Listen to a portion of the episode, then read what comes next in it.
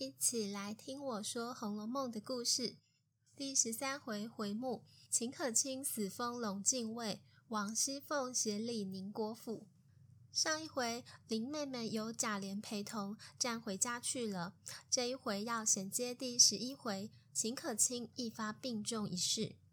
凤姐初二再到宁府探望秦氏，知其病已无可奈何，宁府也慢慢在为她置办后事了。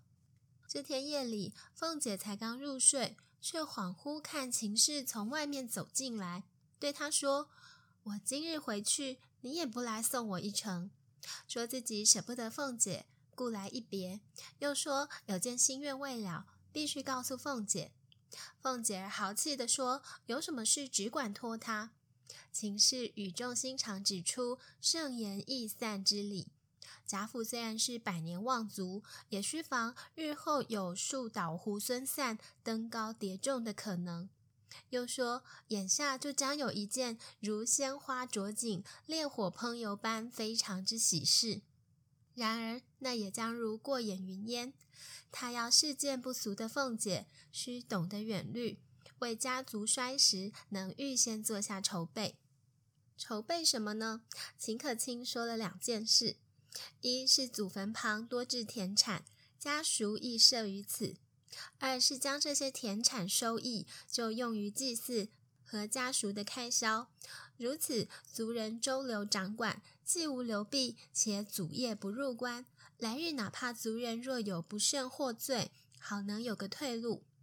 说毕，他再嘱咐凤姐两句：“三春去后诸方尽，各自须寻各自门。”凤姐还来不及细问，忽然听见二门上的云板扣了四下，正是丧音。一会儿有人来报，东府的荣大奶奶没了。故事由此开始，写了贾府从开篇以来所置办的第一场丧事。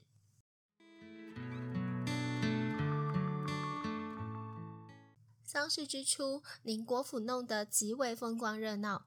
除了有往来吊丧的族人亲友，而且棺椁要在家里的惠芳园内停灵七七四十九天，于是有一百零八位禅僧在大厅拜忏超度，有九十九位道士在天香楼上打醮办水陆道场洗冤业，还有各五十位的僧道要对谈按期做好事等等。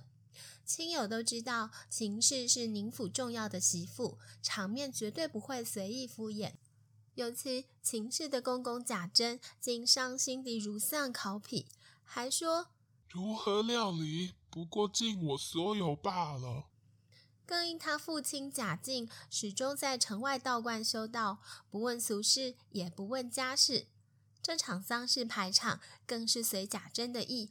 办得超乎理智之恣意奢华，比如秦氏身为贾蓉之妻，而贾蓉的身份是捐来的鸿门监生，监生并没有正式的品质，贾珍便嫌那丧礼临幡上写的名号不够称头好看，于是向宫里有权有势的太监讨好，要再捐钱买官。最后，太监还卖他交情打了折，以一千二百两换了一个龙禁卫的职衔。他们买的龙禁卫，职责是皇帝的禁军，当然不过是求个虚名。主要他是正五品官职，那秦氏灵前的齐凡灵牌上就能够写上诰命夫人的名堂了。又如棺椁所用的木材。一般富贵人家用上等杉木入殓，也就备极哀荣了。贾珍却看不上眼，只听到薛蟠来吊唁的时候说：“我们店里有一副上等的强木，多年前原是一个老亲王要的，木板有八寸厚，香味质地都非比寻常。后来老亲王因故不得使用，如今还封在店内呢。”贾珍一听，喜出望外，也不怕逾矩。就指定要用这墙木来给媳妇入殓。举凡如此，这停灵四十九日内，宁国府前每日人来人往，放眼全是一条白茫茫、花簇簇的。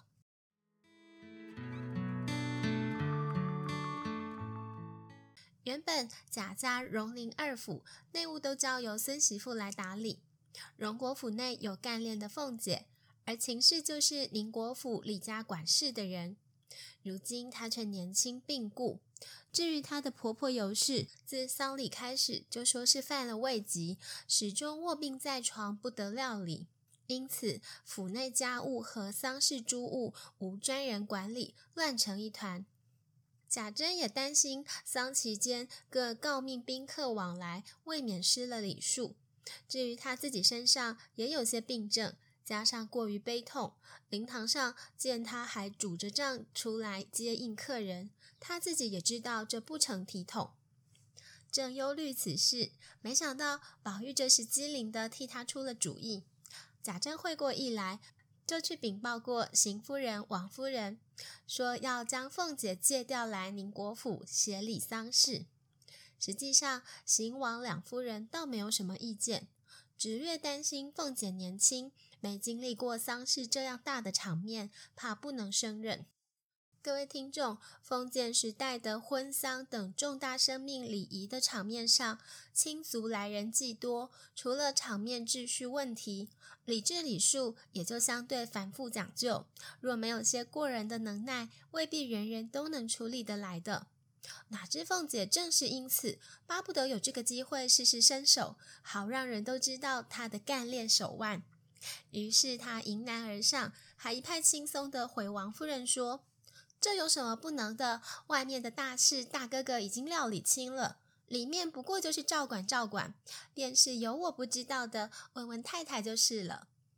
王夫人听得有理，这时贾珍也帮腔促成，连忙拿出宁国府的对牌，表示全权交给凤姐。信赖他办事，也不必事事过问，还说不必想着帮他省钱，只管像对待荣夫人这样的去打点宁府，只求丧礼上好看就行了，再没有什么不放心的。而凤姐果然不愧曾让秦氏赞她为脂粉队中的英雄，才回过王夫人说她回去先理清头绪，回来便以条理分明地整理出宁国府现况的五大问题。要来对症处置了。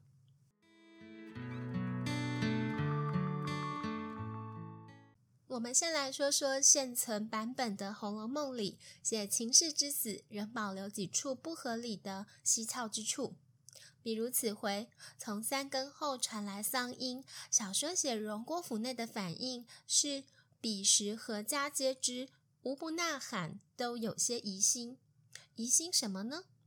又写宝玉听闻秦氏走了，竟然心中似戳了一刀的不忍，哇的一声喷出一口血来。他自己还说这是急火攻心，血不归经，不妨事的。且虽是在夜里，他也急着要去看望。说到宝玉，也让我们想起那年他在秦氏房里梦游去了太虚幻境的时候，有一位仙子教他男女之事。那个人兼具宝钗和黛玉之美，而正是秦氏的样貌。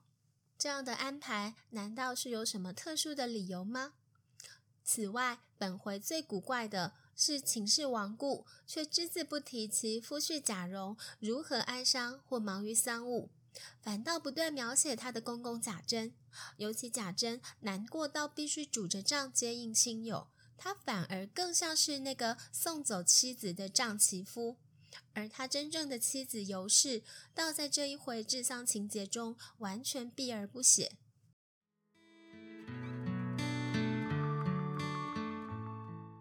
另外还有一件稀奇事，就是秦氏有两个贴身小丫鬟瑞珠和宝珠，她们堪称为中仆之表率。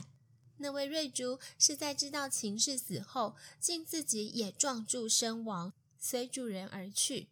另一位宝珠则自愿充作义女，因秦氏未有儿女，她就代为在灵前行少女敬哀之仪。贾珍见此，也格外嘉许二人，要家人都称宝珠为小姐，便是以小姐之礼待她的意思。这些不合理的小说行文中的蹊跷之处，我们在脂砚斋批语中得到一些提示。话说，脂砚斋是和作者同时代的亲友某人，也是知道故事原型的，因此透过他的批语来解读小说，就有一定的参考价值。而脂批说秦氏之死原非病故。这段情节原来的回目是秦可卿迎丧天香楼，内容写秦氏和其公公贾珍在天香楼有不伦情事，因东窗事发，使秦氏不得不自寻了断。而那两位丫鬟是因知晓此事，也才透过非常之举来宣示自己绝不泄密。刚好我们在上一回提到写秦氏由病而亡的情节当中，穿插写了好色的贾瑞因觊觎且调戏凤姐，最终不得好死一事。那作为呼应，若秦氏真是隐丧天香楼，确实更符合其暗示。然而这些情节后来遭到删改，成了今本我们所见秦可卿忽离重病乃至于不治的版本。脂砚斋批语也道出理由，表示这个角色和情节在作者现实生活中是有原型人物作为对应的。他在家族中固然犯错，但死前却仍惦记，并为家族的未来安排安生保命之道，其情可悯，故不忍心，于是左右了作者写作本意，要他删改情节。